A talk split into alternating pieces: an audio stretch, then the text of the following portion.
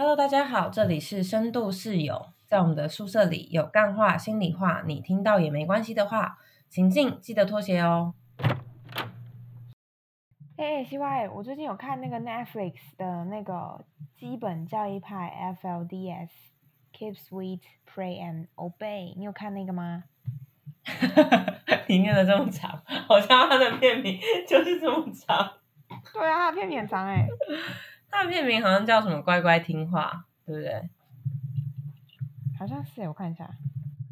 哦，好啦，它的片名叫做《乖乖听话：邪教里的祷告与服从》。不知道啊六月多开始就是还蛮热烈在讨论的。嗯，有，我有看完了。我觉得可以先简介一下，就是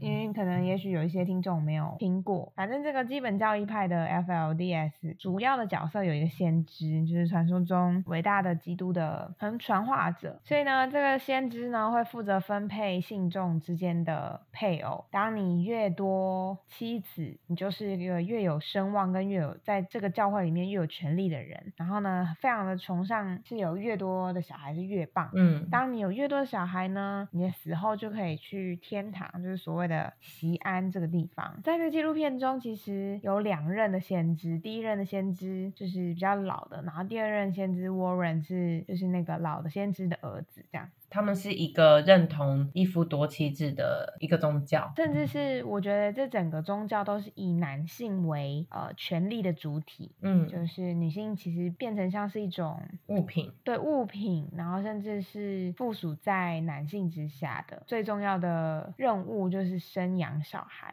还有服侍丈夫，里面其实也有蛮多对于女性的规训，比如说她们应该要穿什么样的衣服，头发应该要梳成怎么样，然后日常的行为表现应该要怎么样。还有一些厉害的手法是，比如说他就会有一些唱歌啊，或者自己成立的学校啊，呃，就是从可能幼稚园或者是刚出生没多久的孩子，然后一路教育长大，在这个环境下，就是。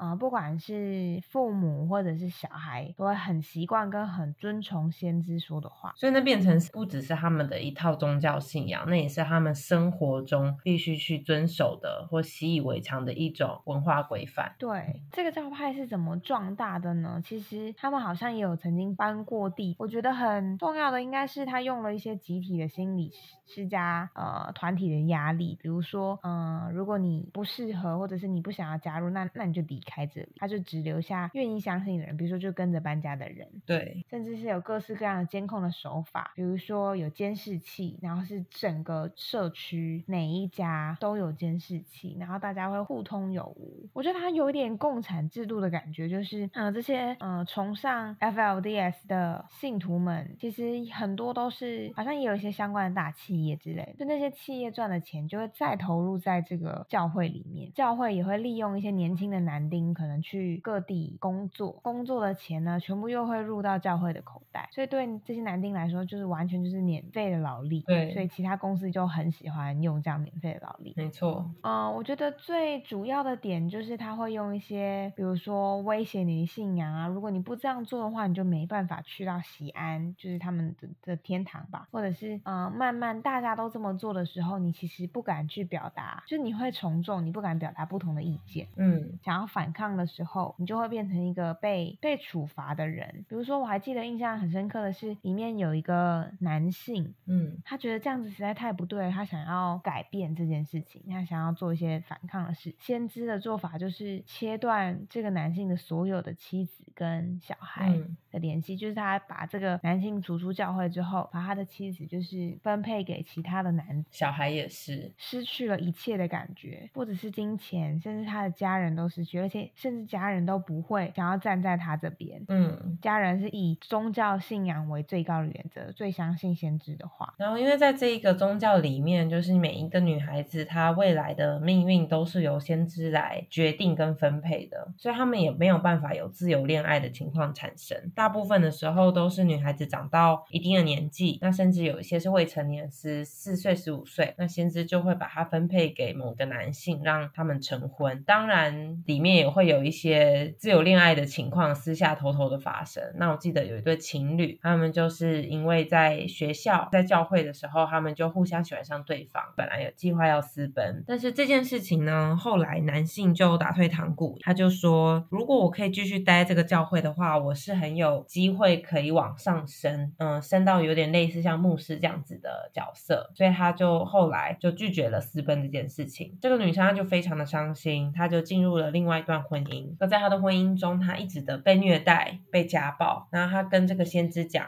这个先知只跟她说，嗯，你应该是要绝对服从你的丈夫。那即便你不想要发生性行为的时候，你也要配合他，让他非常的痛苦。所以她后来就逃跑了。当她逃跑以后，先知就派了之前自由恋爱的这个男生去找她，然后跟他说，先知希望你回来，如果你能够回到我们的社区、我们的宗教，那么我们两个就可以结婚。那这个女生就因为对于这个男生的喜爱，他就回去了。可想而知，他回去以后，这个男生也就消失了。那他继续的痛苦的待在这个宗教里面。我觉得里面其实是真的有很蛮多蛮多的争议的，比如说像这些我们刚刚说到的非自愿的性行为，甚至我觉得都已经是性侵害了。嗯，而且是在一个很年幼，然后你没办法反抗的状态下，因为甚至是你的家人都会觉得，哦，你今天可以许配给先知，或是许配给这个有声望的男，就是年长男性，是多么荣耀的一件事情。有一些父亲，当他的女儿被先知指定要成为先知的太太的时候，父亲还会非常的开心，因为他觉得这个是自己家族中的一个骄傲，而且他可以跟先知成为姻亲关系，然后也是他女儿的福分。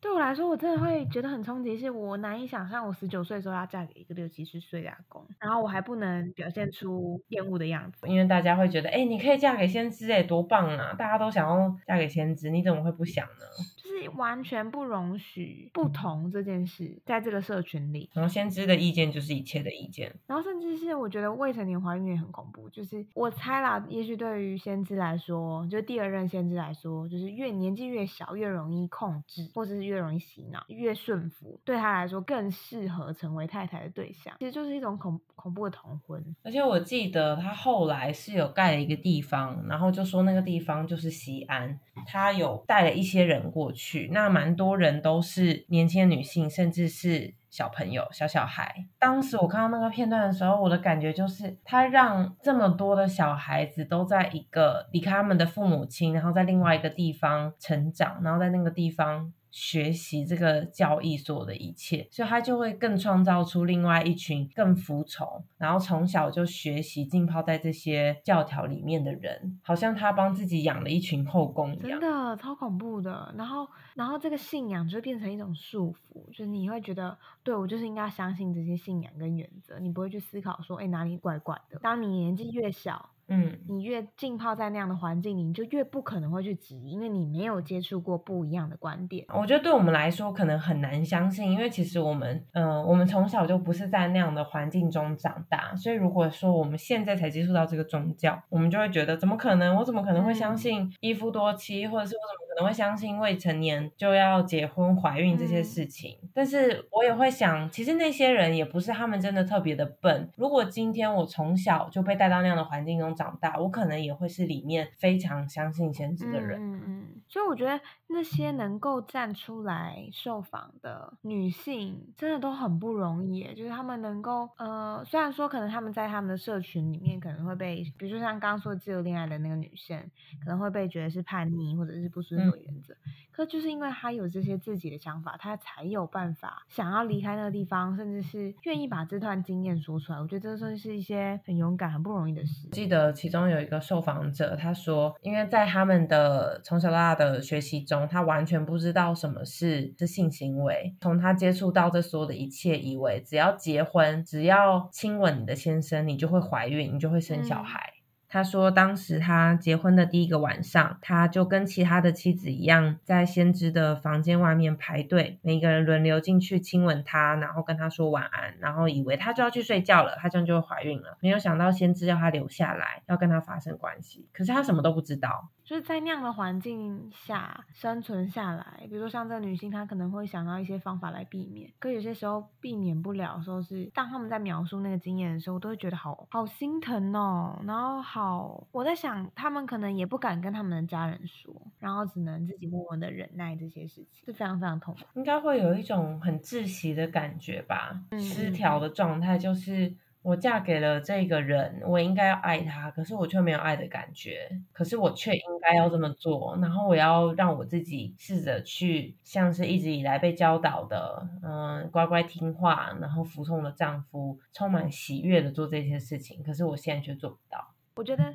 他们能够说出这些话，可能有一部分是他们也能够意识到当下真的是有点怪怪，只是不知道要怎么怎么做，怎么去有些改变。改变的代价这么大，你会失去你的家人，然后你也不知道离开这个城镇你要去哪里，你甚至连离开都这么困难，因为整个城镇上面的所有的人都是教徒，连警察、执法人员、公家机关全部都是这一个宗教的教徒，你怎么有办法离开？对，我觉得那个最夸张就是执法人员都是同一个宗教的，这真的太恐怖了。对啊，所以根本就没有法律可言啊。他之所以这么可以这么壮大，延续那么久，我觉得一部分也是因为他也在让这样的世代继续延续。虽然我们在看这部纪录片的时候，会充满一种嗯。怎么可能呢？哇，好夸张哦，难以想象的感受。可是，可是回想到我们自己的生命，其实我们也是在浸泡在某一些教条中，然后那个也是我们大家约定成熟、我们自己习以为常的某一些规范。其实跟这个邪教背后的逻辑是很相似的。比如说，一白遮三丑，女生就应该要很白。然后我们很少去怀疑这件事情，或者是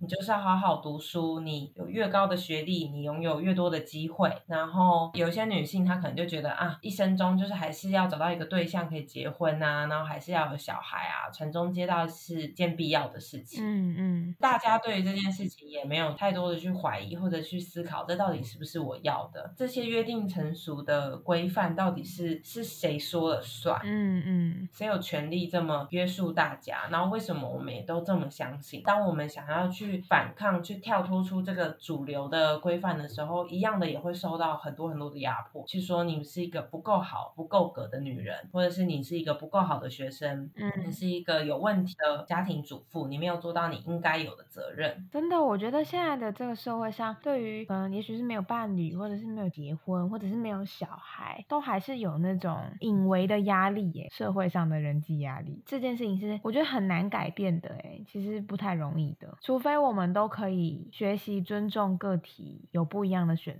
我觉得大家也需要去理解，说我们所有的相信，其实都只是某一个时代背景下面的产物而已。嗯嗯，它不一定代表着绝对的真理。像是以前的人可能会觉得啊，你一直换工作，你的老板看到你的履历就会觉得这个人没有定性，或者是他一定有一种个性上面的问题，嗯，让他每一份工作都做不久，嗯。在那个年代会有对应的这样子的想法，以至于让人们不太敢，嗯，随便的离开工作，或者是会回头去检讨自己。但也许随着时代的演变，我觉得现在有一些新的声音出现，是如果有惯老板，我为什么要忍耐？我应该是要跳脱出我的舒适圈。然后，如果我有很丰富的经历，那也可以代表我有很多元的累积。然后，这说不定对我来说是一种加分，然后也可以代表我是一个能够适应跟具有弹性的人。然后，甚至是。斜杠青年，嗯嗯，即便我们的世代在转换，可是每一个人他自己身上所有的相信都没有办法去套在别人身上，嗯，你只能去选择你自己到底喜欢、适合你的教条是什么。没错，